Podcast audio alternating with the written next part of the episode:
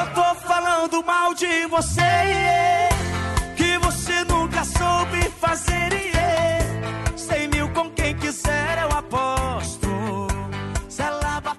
Amantes do MMA, ao som de 100 mil do Gustavo Lima, música de entrada do nosso Michel Pereira, o paraense voador no UFC Las Vegas 9, abrimos o episódio número 8 do podcast Super Lutas. No card do último sábado, tivemos o show de Michel Pereira na luta contra Zelin e Madaev, a derrota de Augusto Sakai para o veterano Alistair Overeem na luta principal e as grandes apresentações de André Sergipano e Viviane Araújo. Eu sou o VH Gonzaga e vou conduzir esse bate-papo junto com o nosso parceiro e historiador do esporte Lucas Carrano e o nosso editor-chefe Eduardo Oliveira.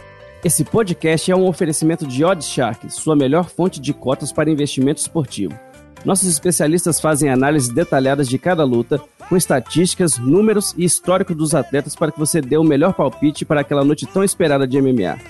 Acesse superlutas.com.br barra odds, O, D de dado, D de dado, S e comece a jogar hoje mesmo. Carrano, Eduardo, tudo bem? Card pequeno, com três lutas caindo de última hora, mas o que, que vocês acharam? Foi divertido? Olá, VH, Lucas, todo mundo que está escutando esse podcast.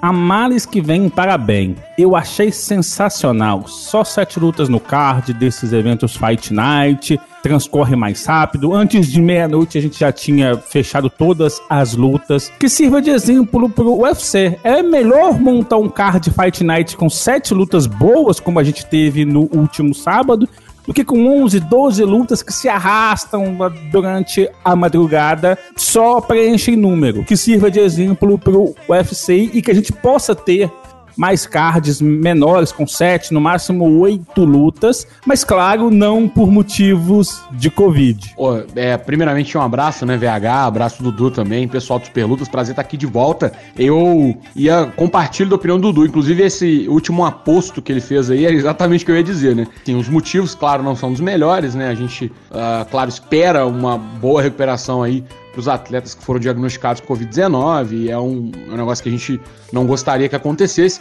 mas isto posto, realmente casos menores são melhores, geralmente. Acho que todo mundo fica mais satisfeito, tanto a galera que assiste, quanto o pessoal que é, enfim, só trabalha, enfim, é todo mundo, acho que até para os atletas, o pessoal que está trabalhando, todo mundo é mais vantagem é, ter um card menor. Eu lembro quando eu trabalhava no Brave, eu era um dos grandes advogados para não ter card com mais de 10 lutas.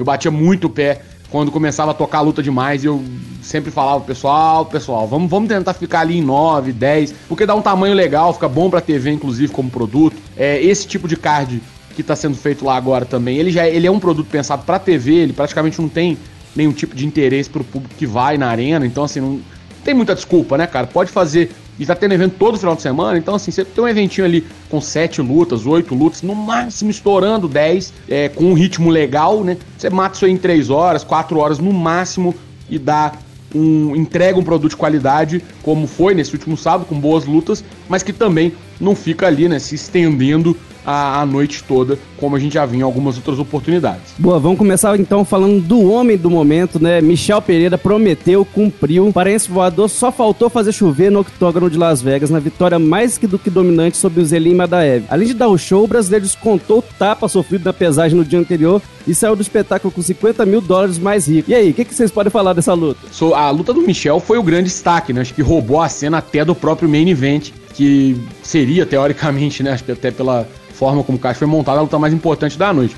O Michel vinha um pouco pressionado, ele teve uma atuação bem sólida e acho que assim, por mais que ele tenha impressionado em outras vezes, né, com esse estilo vistoso dele, esses golpes performáticos, esse tipo de, de coisa que fizeram realmente ele se diferenciar da manada ali dentro do UFC, ele ainda não tinha tido uma atuação tão boa quanto essa. Com direito, até como o VH mencionou, até dar um pescotapa no russo para descontar o que ele tinha tomado durante a pesagem. Então, isso coloca ele muito bem. A gente vê que o hype em torno do nome do Michel cresceu demais nos últimos dias já, porque se acompanhando aí tanto a mídia quanto a, a, o público, né, que é mais fiel, que acompanha assim diariamente, até fora do Brasil, não estou nem dizendo só dos brasileiros, mas muita gente já falando dele, pedindo grandes lutas, é, tentando projetar onde que ele se colocaria na categoria. Então acho que foi uma excepcional vitória do brasileiro. É quase ali, um negócio, vou dizer, quase perfeito. Não vou falar que foi perfeita a atuação, porque sempre tem alguma coisa que dá para melhorar. Mas uma atuação quase perfeita que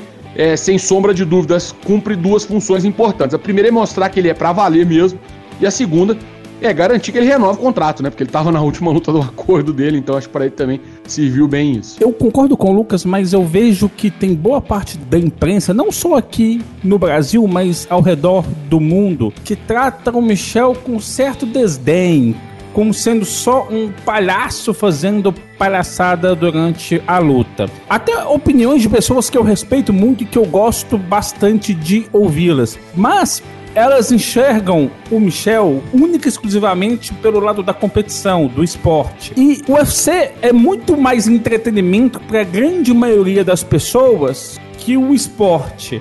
E aí eu vou explicar. O cara que vai assistir uma luta, principalmente esses eventos que são passados nos Estados Unidos em TV aberta, ou quase TV aberta, porque a ESPN tem quase 100% dos lares norte-americanos, querem ver briga, querem ver diversão. Eles não estão preocupados se o cara que tá ali no Fight Night vai ganhar duas lutas e vai desafiar o Camaro Usman. Eles não querem saber de ranking. Eles querem diversão para assistir televisão tomando a cerveja deles no sábado à noite. Isso o Michel faz muito bem. Michel é um cara que tem talento, que é grande, que é forte e que é rápido para a categoria. É difícil de ter essa junção. Ser grande, ser forte ser rápido.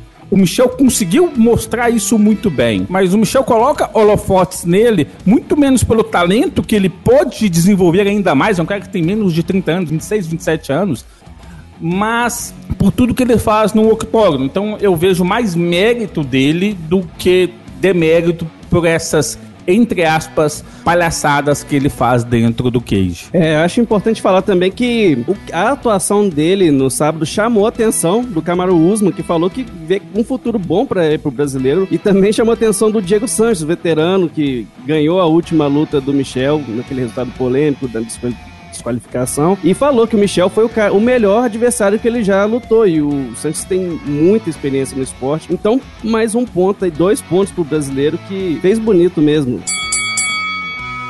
Falando da luta principal, Augusto Sakai não conseguiu encostar no top 5 dos pesados e acabou sendo derrotado pelo veterano Alistair Overeem. Mais mérito holandês ou falha do Sakai? O que, que, vocês acham dessa luta aí? Olha, eu acho muito mérito do, do Alistair Overeem. Ele virou um lutador bem diferente, né? Ele teve vários momentos na carreira, até porque já tá realmente aí com veteranaço, né? Teve um momento muito jovem, que era ali um cara daquela escola holandesa de trocação, então era um, o estilo todo ali de. É, o striker holandês, que é um negócio que falava por si só naquela época, isso aí no início dos anos 2000. Depois voltou a, a, aparecer no circuito internacional aí, teve um relativo sucesso como meio pesado e peso pesado. Depois veio pro UFC num terceiro momento gigantesco, né? Até bem diferente, irreconhecível para muitos, quando fez aquela luta com Brock Lesnar, que o pessoal vendeu como a luta mais pesada da história do UFC. E depois deu uma diminuída né, no tamanho e agora tá um lutador diferente também. Acho que não mudou só a parte física, mudou muito a, a parte estratégica. O Wolverine sempre teve uma pecha, principalmente nessa época que ele tava muito grande, de.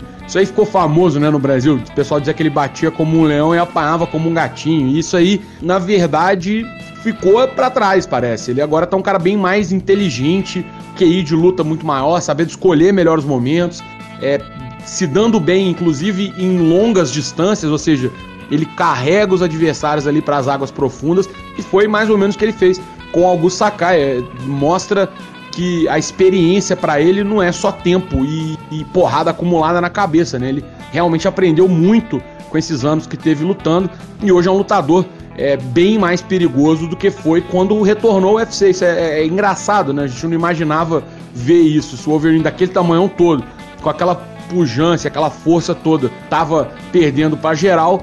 A gente imaginava que esse fosse mais ou menos seu caminho, mas ele depois voltou, vingou várias derrotas importantes que teve e agora continua batendo muita gente boa ainda, apesar de tudo. Então é, é eu acho mais, bem mais mérito do, do Wolverine não é demérito pro, pro Sakai ser derrotado por um cara desse tipo, não. Eu concordo em grau, número e gênero com o que o, o Lucas disse.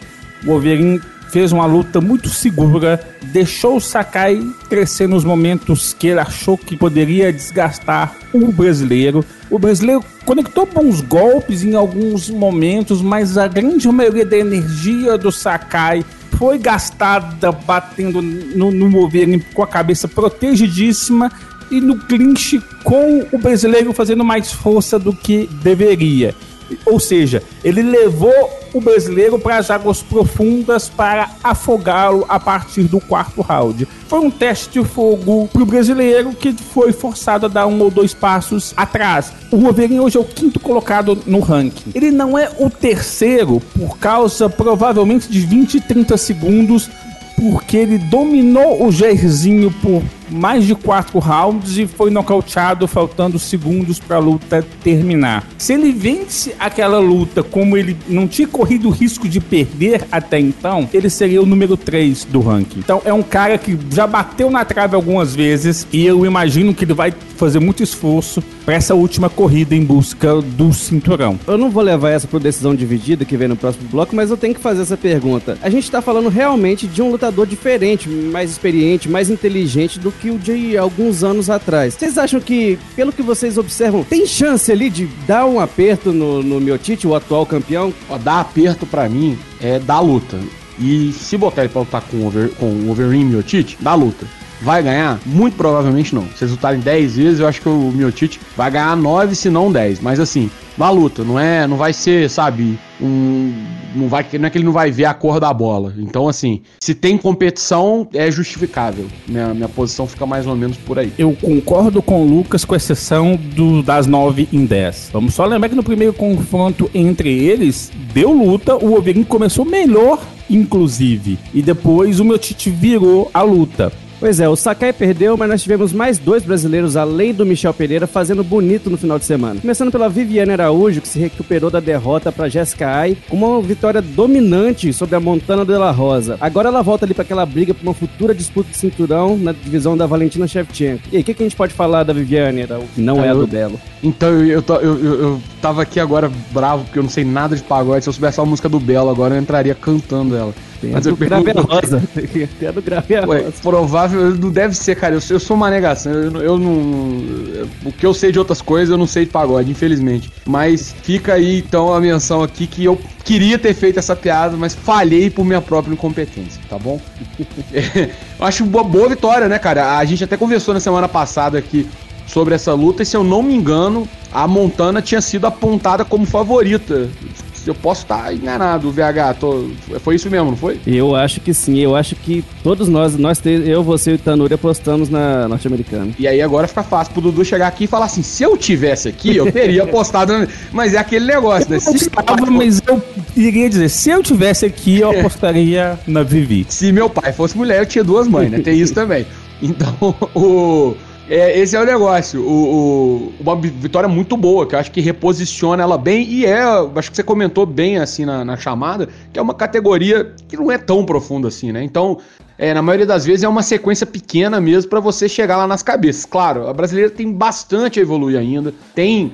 É, chegaria realmente assim, mesmo se for para chegar nas cabeças ainda, com bastante dificuldade, eu diria.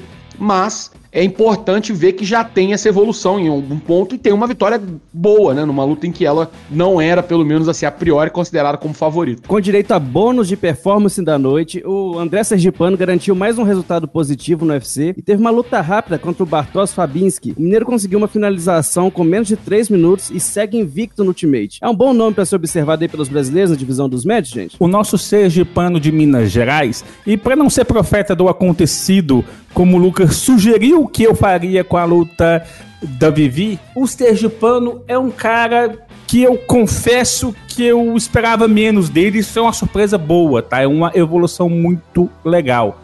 Eu já tinha visto algumas lutas do Sergipano no Brasil e chegou no UFC e falei, ah, ok, já, já venceu duas lutas, não é evolução que salta aos olhos. Isso é mérito dele, tá? Dele e da equipe dele. Aliás, eu queria bater palmas todos os dias na minha vida para esses dois caras, pro Tatá e pro Felipe Lima, porque eles têm uma característica que falta muito no mundo da luta. Eles são humildes ao extremo. Porque a, a, TFT é uma equipe pequena que tá ali no Rio e etc. Chegou numa hora que os atletas começaram a crescer demais, fizeram intercâmbio com a American Top Team. O crescimento do Marreta é muito disso, sabe? Vamos lembrar do Marreta lá sendo finalizado pelo mutante com o pé nas costas pro Marreta que fez luta com o John Jones e quer queira, quer não, para um juiz é o único cara do mundo que venceu o melhor lutador de todos os tempos. Então, essa humildade da TFT fez com que o Marreta subisse muito alto. E a gente vê esse mesmo caminho com o Sergipano. Isso quer dizer que ele vai chegar a uma disputa de cinturão? É claro que não. Cada um, cada atleta tem o seu teto. O do Marreta foi chegar no topo dos meio pesados. Mas o crescimento do Sergipano salta aos olhos que é muito legal de se ver. E eu espero, claro, que ele possa chegar no ranking, subir os degraus e, e concretizar sua carreira dentro do UFC. Antes de soar o gong e encerrar esse round, vamos para o quadro Vale a Pena Lembrar de Novo, em que nosso historiador do esporte Lucas Carrano vai lembrar um fato importante ocorrido no mundo do MMA.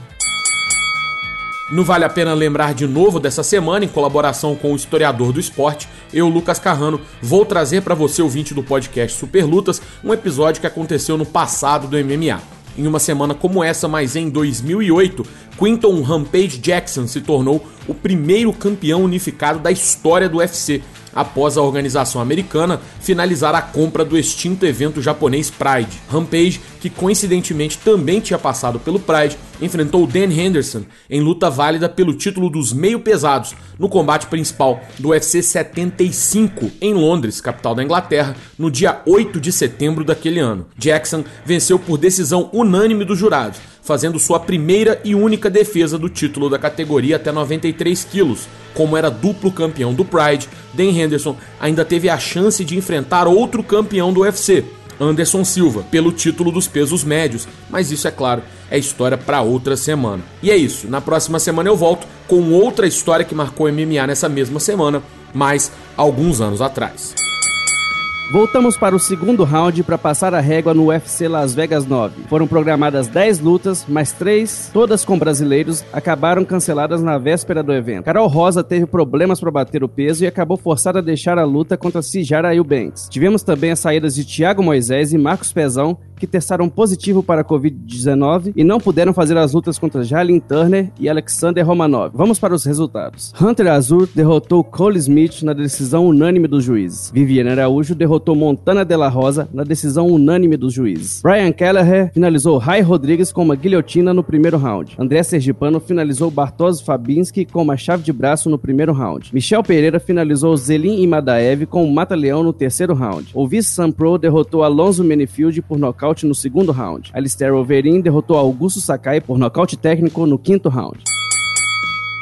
Agora vamos para o nosso decisão dividida. Cada um de nossos comentaristas escolherá um ponto de vista e tentará contrapor o de seu debatedor. Começando falando de Augusto Sakai, que sofreu sua primeira derrota no UFC no último final de semana. Vamos lá, bomba para vocês. Mesmo perdendo, falando atualmente, Augusto Sakai ainda é o melhor brasileiro na divisão dos pesados do UFC. Com todo respeito ao Sakai, infelizmente, eu acho que sim. Infelizmente, porque hoje o Brasil tem dois atletas no top 15 desde a saída do Verdun. O Cigano, que é o sexto, e o Sakai, que é o oitavo. Apesar da derrota do Sakai, em uma eventual luta dos dois, infelizmente, eu acho que o Sakai venceria o Cigano. E eu falo infelizmente porque quando a gente olha o teto que hoje, 2020, que o Cigano poderia chegar e o teto que o Sakai pode chegar, eu acho que o ex-campeão ainda está um bastante acima.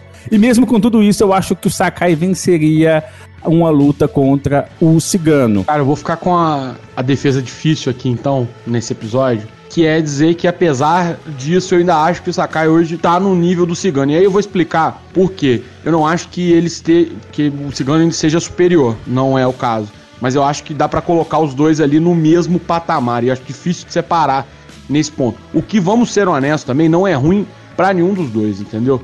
Não acho que seja demérito pro Cigano tá no nível do Sakai, que era um cara que tava invicto no UFC, só tem duas derrotas na carreira.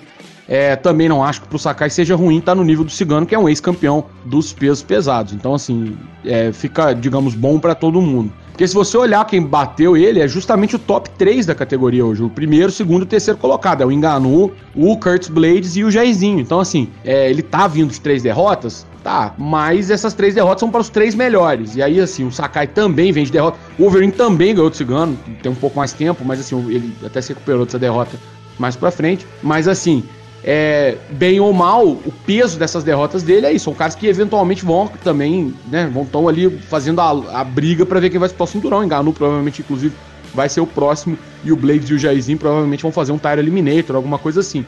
Então, eu acho que isso pesa também. Esse, esse valor subjetivo pesa um pouco. E aí dá pra gente dizer que o histórico do Cigano, somado a, a esse retrospecto recente do, dos seus adversários, né, que são os caras que estão por hora dominando a categoria, exceção feita, lógico, ao campeão Chip Miotite, eu acho que dá para dizer que eles estão ali mais ou menos no mesmo nível, né? Eles estão se equivalendo nesse momento. Então, assim, não é que eu acho que ele não seja o melhor, eu só acho que ele não tá assim o melhor sozinho.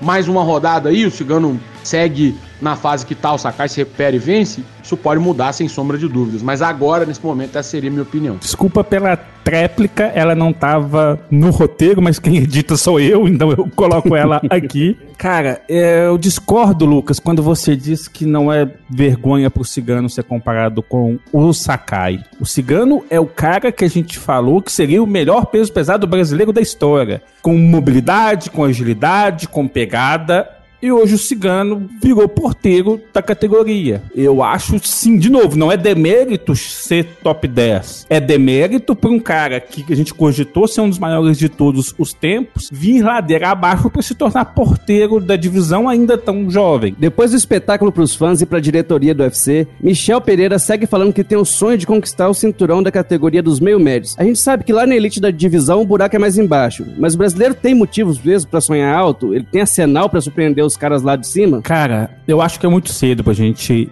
falar isso. Eu disse logo no primeiro bloco que o Michel é forte, é rápido e é ágil para essa categoria mas a gente está falando de provavelmente uma das divisões mais disputadas do evento. A gente falou agora mesmo da divisão de pesados, que é muito rasa, a divisão de meio médios é muito profunda, cheio de caras muito bons. Então hoje eu não posso cravar isso. O Michel fez uma escolha para a carreira dele, que é proporcionar entretenimento. Acho que ele pode fazer uma carreira bem sólida no UFC com isso, ganhar mais dinheiro do que se ele fosse, entre aspas, um lutador sério, um lutador burocrático mas isso provavelmente vai cobrar um peso contra esses caras tops. E eu não vejo problema nenhum nisso. O Nate Dias nunca foi campeão do UFC e ganha mais dinheiro que 80% dos campeões. O Roger Masvidal, a mesma coisa. Ganha mais dinheiro que 80% dos campeões do UFC. É uma escolha que você faz.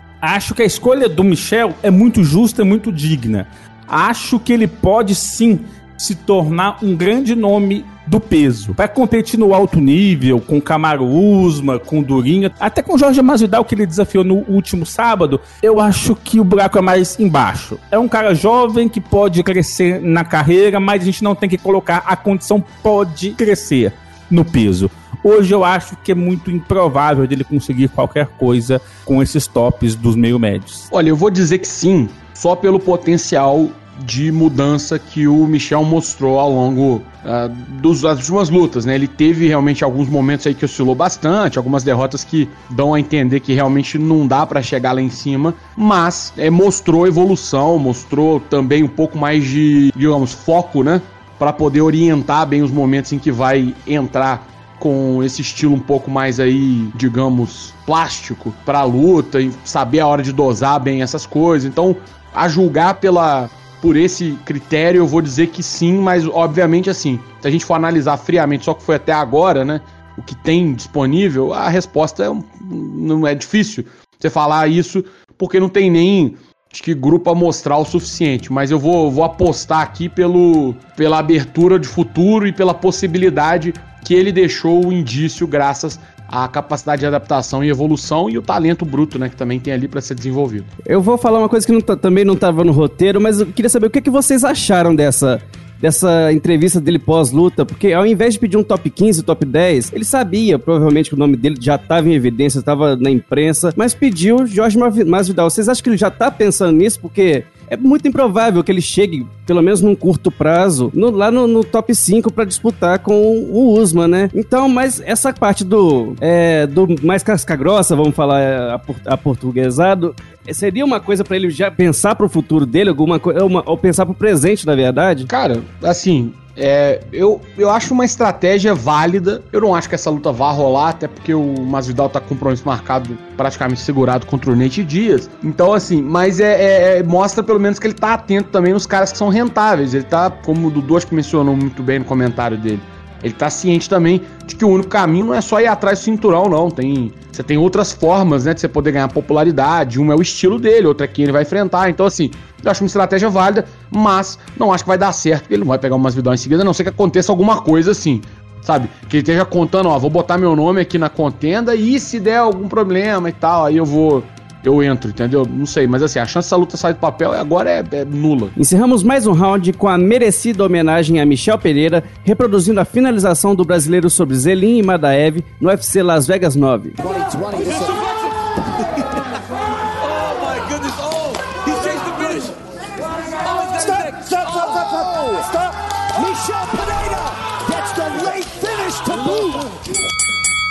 Vamos para o nosso terceiro e último bloco com uma prévia do UFC Las Vegas 10, que acontece no próximo sábado, dia 12 de setembro. Na luta principal, a gente vai ter o um encontro entre duas atletas do peso palha, Michelle Watterson e Angela Hill. As duas vêm de derrota e tentam se recuperar para voltar a sonhar com uma disputa de cinturão, que hoje pertence ao Eli Zhang. Algum palpite para essa luta? Cara, eu acho que a Michelle Watterson é uma atleta que costuma surpreender em alguns momentos. Mas eu vou dar a vantagem para Angela Hill, que tá vindo uma sequência muito boa e tá lutando pra caramba, né? Toda, quase toda semana tá lutando.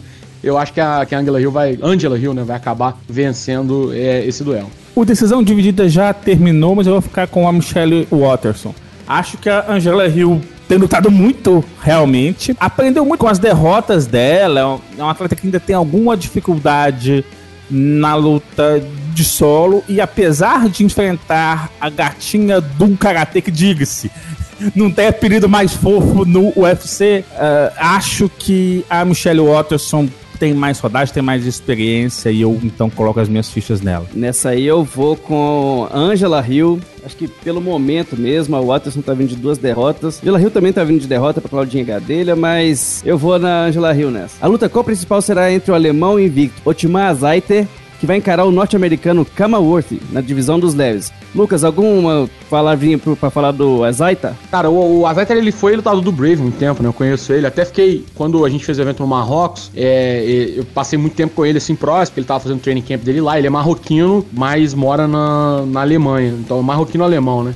E assim, é um dos caras mais populares que estavam fora do UFC. O irmão dele também é muito popular, também agora também tá lutando no UFC, era do PFL, o Abu Azeita. Os dois são muito, muito, muito famosos, mas assim, tipo, papo de quando eles ficam em Abu Dhabi de vez em quando, tipo, Maradona vai para lá e fica com os caras, entendeu? É esse tipo de, de fama. Eles têm muitos seguidores, então por isso que eu acho que ele já tá fazendo como main event, tipo, embora seja um evento bem menor e com um apelo bem menor, mas assim, ele tá tendo retorno por conta da da popularidade que ele tem, sabe, assim, fora do, do octógono.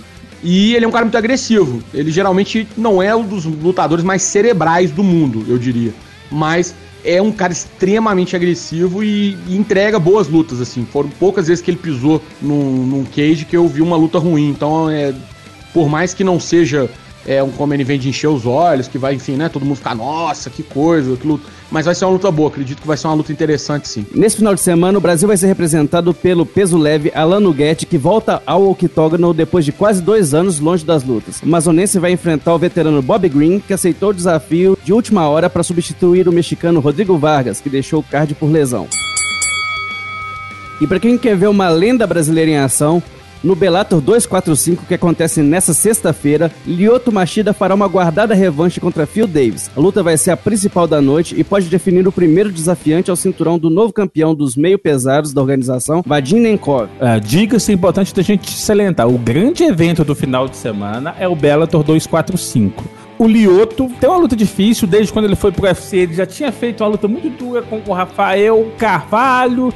Eu até acho que ele não venceu aquela luta subindo de volta para os meio pesados, onde ele teve o melhor momento da carreira dele. Vai pegar um cara que é subestimado porque tem um jogo muito burocrático, mas que funciona.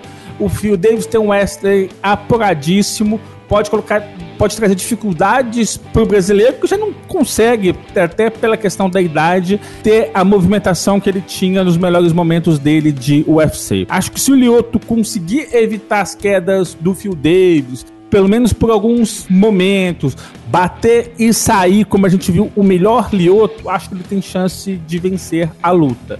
Por outro lado, eu não sei até que ponto é bom ele vencer essa luta, porque pelo o que o Ankov fez contra o Ryan Bader, acho difícil do brasileiro conseguir fazer frente pro russo pegar aqui a, a opção que é o espírito do decisão dividida ficou firme, né? Mas assim, eu também eu acho o Phil Davis favorito pra luta, mas acho que de lá pra cá, né?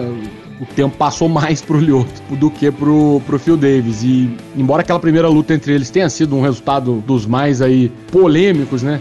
Da, dos últimos anos. Dos últimos anos, não, porque tem bem tempo, né? Assim, do, do, daqueles anos no UFC, dá, dá para dizer que a situação hoje é bem diferente. Assim, eu acho que o Phil Davis é favorito, mas vou ficar aqui com, não sei, tô com uma pulguinha atrás da orelha que tá dizendo que o Lioto provavelmente vai acabar se dando bem aí nessa luta. Então vamos ver, acho que, acho que o brasileiro pode vencer, mas aí depois passar realmente, como, como disse o, o Dudu, se pô, for pegar o Vadim Nenkov é complicadíssimo, né? Não sei se não sei se é bom negócio para ele não, talvez seja melhor ganhar e pensar em outra coisa para fazer ele no meio tempo. Aliás, é importante salientar para todo mundo Bellator 245 com cobertura ao vivo e em tempo real do Super Lutas. Vamos fazer o um minuto a minuto.